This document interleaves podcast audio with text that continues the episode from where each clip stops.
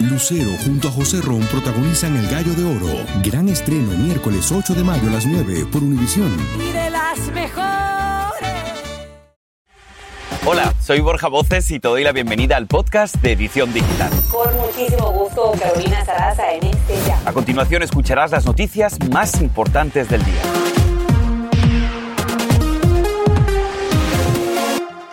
Soy Borja Voces, como siempre, gracias por acompañarnos. Y miren, también aumenta la angustia para otra familia hispana de Texas luego de que una joven que estaba a punto de dar a luz desapareció sin dejar rastro.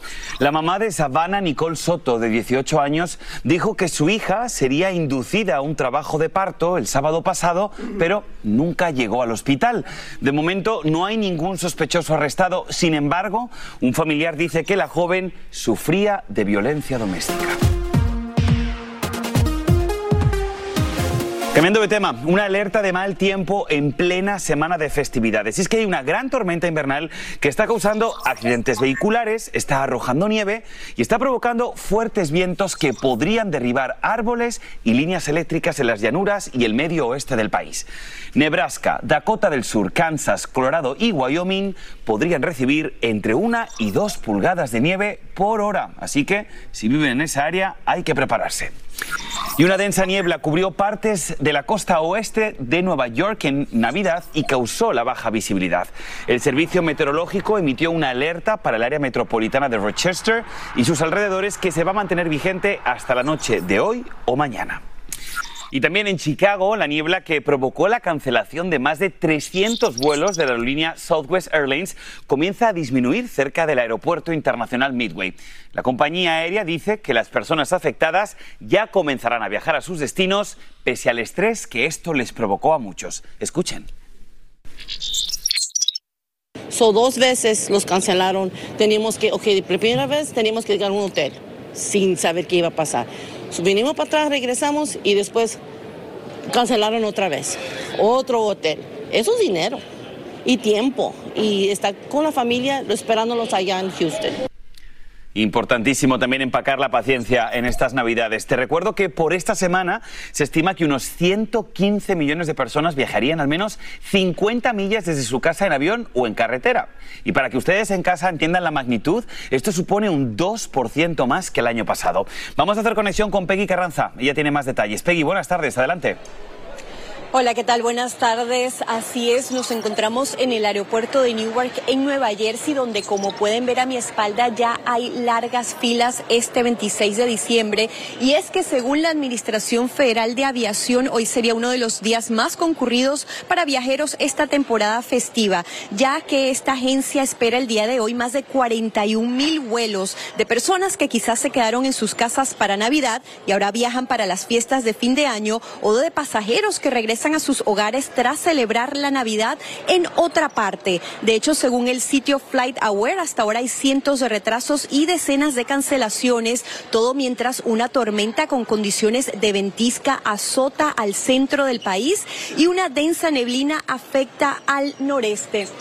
Sin embargo, pese a todo esto, se considera que la temporada de viajes este año ha sido mayormente tranquila y mejor que la del año pasado, pese a algunas interrupciones que tuvo la aerolínea Southwest. De hecho, durante el fin de semana con cientos de cancelaciones y miles de retrasos. De hecho, uno de sus voceros responsabilizó a la neblina precisamente en Chicago. Todo esto mientras también el día de hoy aquí partes del noreste está siendo afectada por una intensa neblina. En cuanto a las carreteras, la AAA no espera que el día de hoy sea uno de los más concurridos, sin embargo, recomienda que si tiene que conducir, lo haga después de las 5 de la tarde. Regreso con ustedes. Pues parece que ni el mal tiempo ni la alta inflación ha frenado los deseos de muchos para viajar, así que que tengan todos un buen viaje.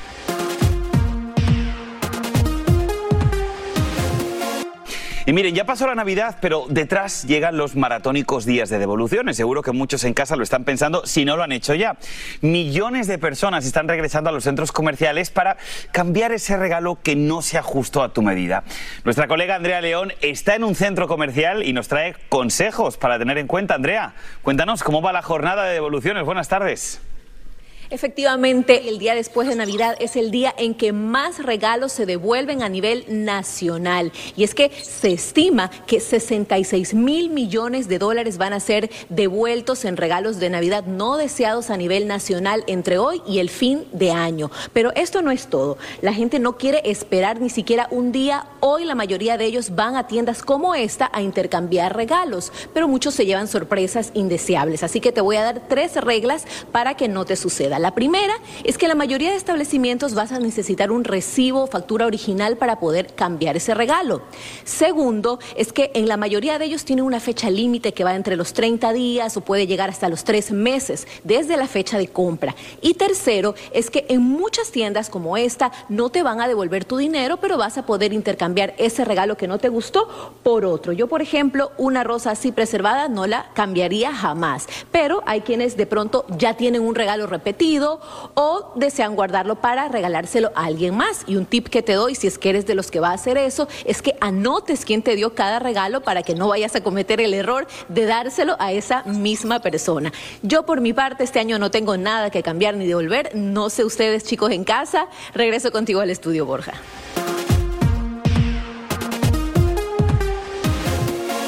Y mucha atención, que esperamos casi todos son las celebraciones de fin de año que están a la vuelta de la esquina, porque entre la Navidad y el Año Nuevo nos damos gusto en todo, pero ojo, porque nuestro corazón puede que no aguante tantas emociones. Te cuento que el estrés que genera esta época y los excesos, tanto en la comida como en el alcohol, nos pueden conducir a padecer el síndrome del corazón festivo, pero ¿De qué se trata esto y por qué debemos ser cuidadosos? Hemos invitado hoy a la edición digital al doctor y cardiólogo Jairo Mejía, al que agradecemos por supuesto que esté con nosotros, doctor Mejía. Gracias. Feliz Navidad para usted.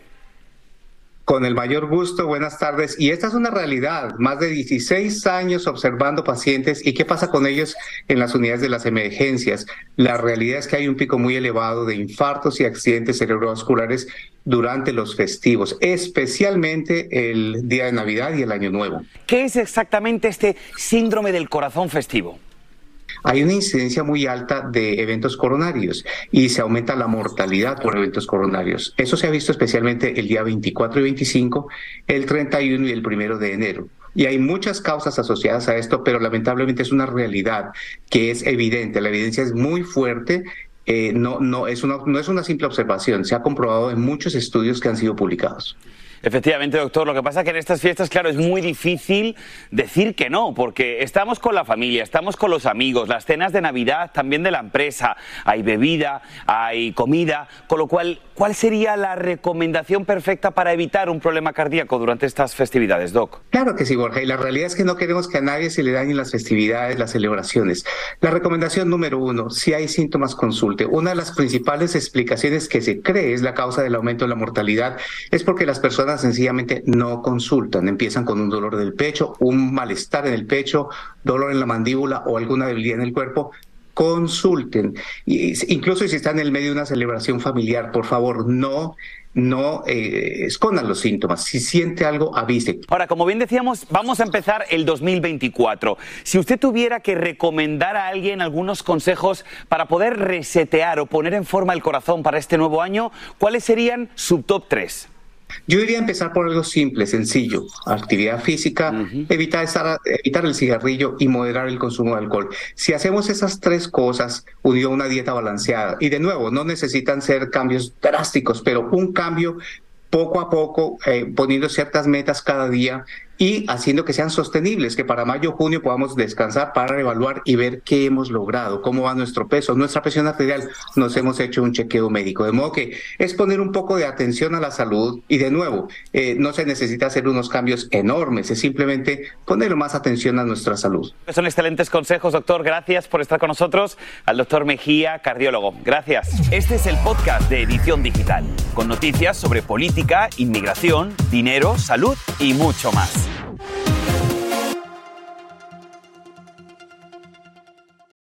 Lucero junto a José Ron protagonizan El Gallo de Oro. Gran estreno miércoles 8 de mayo a las 9 por Univisión. Y de las mejores. Y ahora regresamos con el podcast de Edición Digital con las principales noticias del día. Vamos a hablar un poquito de política hoy en la edición digital. Los republicanos de Colorado le están pidiendo directamente a la Corte Suprema que anule el fallo que ha decidido sacar a Donald Trump de su boleta electoral. Mientras que en Michigan, la Corte Suprema del Estado rechazó el intento de sacar al expresidente de la boleta en ese estado, en Michigan. Vamos a conectarnos en vivo con Pablo Gato desde Washington, D.C. Pablo, cuéntanos un poquito más, ¿qué es lo último en relación a estos casos? Adelante. Hola, muy buenas tardes. Bueno, esto ha sido sin duda una victoria legal para Trump. ¿Y qué es lo que ha pasado? Que la Corte Suprema de Michigan dijo que él sí puede estar en las boletas de las primarias para las próximas elecciones. ¿Y esto por qué? Viene porque la Corte Suprema de Colorado había dicho que no, porque básicamente estaban diciendo que participó en la insurrección de aquí del Capitolio, la toma del Capitolio. Así que hay dos decisiones contrapuestas, una de Michigan y una de Colorado. Así que la Corte Suprema de los Estados Unidos será la que intervendrá, escuchará el caso a partir del 4 de enero y decidirá si finalmente Trump puede estar en todas las boletas en los eh, estados del país o no. Y esto es extremadamente importante porque eso es exactamente lo que se juega y es que el presidente Trump pueda estar en todas las boletas para las próximas elecciones. Y todo esto viene por el artículo o por la enmienda 14 de la Constitución que dice que ninguna persona que haya estado eh, acusada o convicta de un delito de rebelión pueda o de insurrección mejor dicho, puede aspirar a un cargo público. Eh, la Corte Suprema de Colorado dijo que Trump estuvo implicado y la Corte de Michigan dice que no impide que de alguna forma pueda presentarse a las elecciones. Pablo, antes de despedir la conexión, me gustaría hacerte esta pregunta. ¿Cuáles son entonces las implicaciones para los grandes problemas legales que está atravesando el expresidente Donald Trump? Pues es muy buen punto porque todo lo que hemos dicho hasta ahora tiene que ver con un caso y el presidente Trump tiene cinco juicios a lo largo del próximo año, así que estará entre las Cortes y la campaña electoral y todo eso ocurre en plena campaña presidencial. Pues definitivamente el 2024 va a ser un año interesante, al menos interesante para el expresidente Donald Trump y por supuesto todo lo que suceda en sus batallas legales se lo comentaremos aquí en la edición digital. Mientras tanto, Pablo, muchísimas gracias por el reporte. Vamos con más. Un juez federal le ha negado a Joaquín El Chapo Guzmán su solicitud de anular el juicio que tuvo previamente por el cual cumple una cadena perpetua en una cárcel de máxima seguridad en Colorado. Guzmán alegaba que no tuvo un juicio justo cuando lo extraditaron de México. Además, pidió el nombramiento de un representante legal por falta de fondos para poder pagar un abogado que también, por cierto, este último recurso del abogado de oficio le ha sido negado.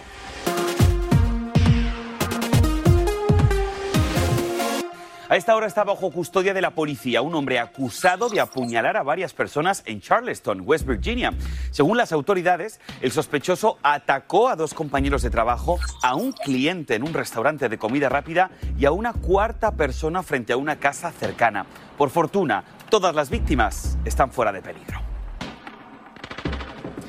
Y miren, varios libros clásicos de la literatura latinoamericana están en la lista de obras vetadas temporalmente en las escuelas públicas del condado Orange de la Florida por una controvertida ley de ese estado. Entre los prohibidos están La Casa de los Espíritus y Más allá del invierno de la escritora chilena Isabel Allende. También Crónica de una muerte anunciada y El amor en los tiempos de cólera de Gabriel García Márquez y también Agua para chocolate de la mexicana Laura Esquivel. Ya son casi 700 libros los que han sido retirados, algo que ha levantado mucha, pero que mucha controversia.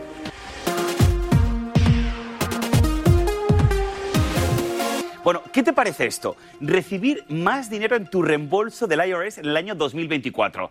Yo creo que no habrá nadie que diga que no, ¿verdad? Bueno, pues hay buenas noticias para los contribuyentes, porque si tus ingresos no han sido mayores en este 2023, podrías tener un aumento en tu reembolso del servicio de rentas internas por ajustes con la inflación. Además, se aplicará la tasa mínima del 10% a las personas con ingresos superiores a los 11 mil dólares y la máxima será del 37% para los que tengan ingresos superiores a los 600 mil dólares. Y qué bueno que siguen con nosotros aquí en la edición digital. A ver, solteros y solteras del mundo. Escuche bien porque a lo mejor están en esta proporción. Alrededor de un 35% de los estadounidenses están acudiendo a sitios web o aplicaciones de citas para poder encontrar el verdadero amor. Esto indica que muchas personas no quieren estar solas y que están dispuestas a todo con dar con su media naranja. Los temas del corazón siempre son complejos, por eso hemos querido invitar el día de hoy a Cecilia Alegría, que es la doctora Amor, coach de parejas y matchmaker. Muy buenas tardes, Cecilia, o mejor dicho, muy buenas tardes, doctora Amor, ¿cómo estás? Ay, gracias Borja, encantada de estar contigo nuevamente. Un gusto tenerte aquí, doctor Amor. Ahora, cuéntame algo porque la gente está cambiando mucho, ¿no? Y eso yo creo que nos damos cuenta. ¿Por qué la gente, doctora, ya no va a un bar como antes, a una discoteca, a un sitio público para buscar una pareja y esperan a llegar a casa para meterse en las redes y mandar un mensaje a esa chica o a ese chico que han visto en la discoteca? Eso. Bueno, es que los bares y las discotecas han tenido por cierto tiempo una mala reputación, ¿no? Se cree y a veces se sigue creyendo que la gente que va soltera, por ejemplo, una mujer que está sentada en un bar, sería una presa fácil para aquel que solamente quiere tener relaciones sexuales, lo que en inglés se llama la famosa one night stand. En cambio, las personas que quieren relaciones serias dicen, no me voy a exponer a equivocarme con el personaje que se me acerque o la dama que se me acerque. Y entonces para eso se han creado estas aplicaciones y estos online dating sites que son muy prácticos, pero tienen tantísimos riesgos y peligros que hay que estar muy consciente de eso. Pues vamos a entrar en el tema, doctor Amor, porque yo sé que hay muchas personas que incluso hasta invierten un dinerito, porque vamos a recordar que el precio promedio de esas aplicaciones, cuando las pagas, es de 20 dólares o incluso más al mes. Por eso me gustaría que habláramos un poquito de cuáles son esos pros y, y los contras de utilizar este tipo de aplicaciones, doctora. Claro, los pros son varios, ¿no? Mira, resulta que cuando uno busca, uno debe buscar gente que esté en su barrio. ¿Cómo vas a conocer gente si estás del trabajo a la casa y de la casa al trabajo y no sabes ni siquiera quién es tu vecino? Entonces, cuando entras a la aplicación, tienen eh, sus eh, features específicas, especificaciones para que tú coloques a cuántas distancia, millas a la redonda vas a querer buscar la pareja. Esa es la primera ventaja que vas a conseguir, que la gente esté en tu zona. Segundo, que vas a poder mirar los perfiles y las fotos y ver quién realmente te interesa de todos esos prospectos. Y tercero, que lógicamente vas a tener que ver a la persona a través de la webcam eh, para, o del FaceTime para comprobar que es quien dice ser antes de encontrarse en persona. O sea, ya eh, has salvado muchos obstáculos. Pero vamos a hablar de las cosas que también la gente tiene que saber antes de meterse a buscar pareja en unas aplicaciones, porque ya estamos viendo que también hay mucha gente que miente, hay mucha gente que utiliza fotos de otras personas, hay mucha gente hasta incluso que estafan. Así es, Borja. Entonces, ¿qué sucede? Según mis últimos estudios, porque yo soy investigadora del tema del online dating desde el año 2003, cuando todavía no tenía el apogeo que tiene ahora, eh, de cada 10 perfiles de estas aplicaciones, 5 son de estafadores. Ya ellos saben cómo ingeniárselas para con sus cuentos chinos hacer creer a una mujer que realmente están enamorados, pero que no pueden verla porque están muy lejos, tal vez están en Líbano o en Nigeria, y entonces no van a tener cómo viajar, y los asaltan, y entonces los atracan y se roban todos los documentos y las tarjetas de crédito, y necesita dinero, y le pide a la dama que le envíe por Western Union una fuerte cantidad de dinero, y luego se desaparece, obviamente. Y así como estos, hay muchos otros que juegan a tener una que otra mujer, y mujeres que también juegan a tener uno que otro hombre para cubrir sus necesidades, como por ejemplo ir a sitios bonitos y que te paguen la cuenta, en el caso de las damas, que los caballeros latinos usualmente creen que ese es un gesto de caballerosidad, ¿verdad? Efectivamente hay que tener mucho, pero que mucho cuidado si no quieren ser luego protagonistas de documentales como este famosísimo que es el estafador de Tinder, que por cierto está muy bien.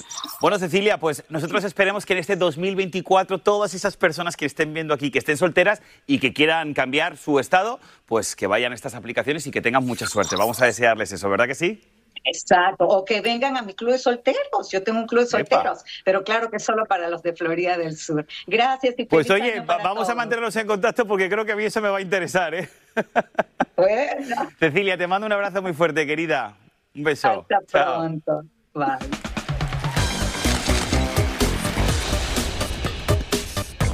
Y vamos con temas de entretenimiento en los Pop News. Y hablamos de Silvia Pinal. Sigue recuperándose. Lo bueno es que ya está fuera de peligro, según ha asegurado su hija Alejandra Guzmán. La cantante afirma que la primera actriz va a recibir el alta médica el día 30 de diciembre y dicen que sus planes es pasar el año nuevo en su casa con su familia. Nos alegramos muchísimo. Y miren, una madre soltera y emprendedora ha cumplido su sueño de pasar de cocinera en un restaurante a ser la propia empresaria de su propio negocio. Y está aquí en la edición digital. Qué bueno que sigan con nosotros aquí en la edición digital con esa historia que es inspiradora para acabar el año. Este es su nombre, Marilú Ortuño. Ella lleva en sus venas el sabor mexicano. Les cuento la historia. Madre soltera, emprendedora cumplió su sueño de pasar de cocinera en un restaurante a empresaria con su propio negocio en California. Y lo mejor de todo, haciendo tortillas. Esta latina lleva las delicias de su tierra a las familias de Sacramento. Pero el camino para hacer realidad la tortillería Ortuño no fue fácil. Hoy nos acompaña nuestra querida Marilú aquí en la edición digital. Querida, gracias por estar con nosotros, Marilú. Cuéntanos, por favor, cómo nace la idea de pasar de una empleada a ser una empresaria. Muy buenas tardes. Es un negocio enteramente familiar. Fueron muchas tropezones, piedras, pero decidí ponerlas para seguir adelante. Pues en principal el idioma, pero gracias a la traducción de mis hijos, mi familia que son completamente bilingües, eh, logramos hacerlo si hubiera alguien en este momento viendo la edición digital que también anhela con ser empresaria o empresario, ¿qué consejo tendrías para ellos? Pues que tenemos que echarnos muchas cosas al hombro, levantarnos media hora, una hora más temprano, dormir una hora o, o más tarde para poder lograrlo, porque no es nada fácil, pero no es imposible. Exacto, hay que poder, si se puede, si hay ganas, se puede, definitivamente. Y así termina el episodio de hoy del podcast de Edición Digital. Síguenos en las redes sociales de Noticiero Univisión Edición Digital y déjanos tus comentarios. Como siempre, muchas gracias por escucharnos.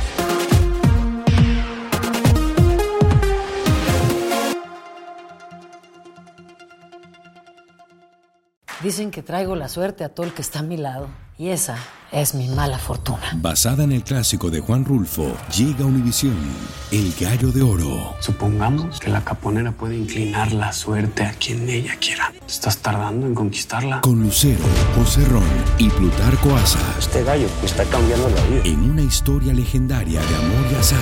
No trates de cambiarme, no lo vas a lograr. El Gallo de Oro, gran estreno miércoles 8 de mayo a las 9 por Univisión.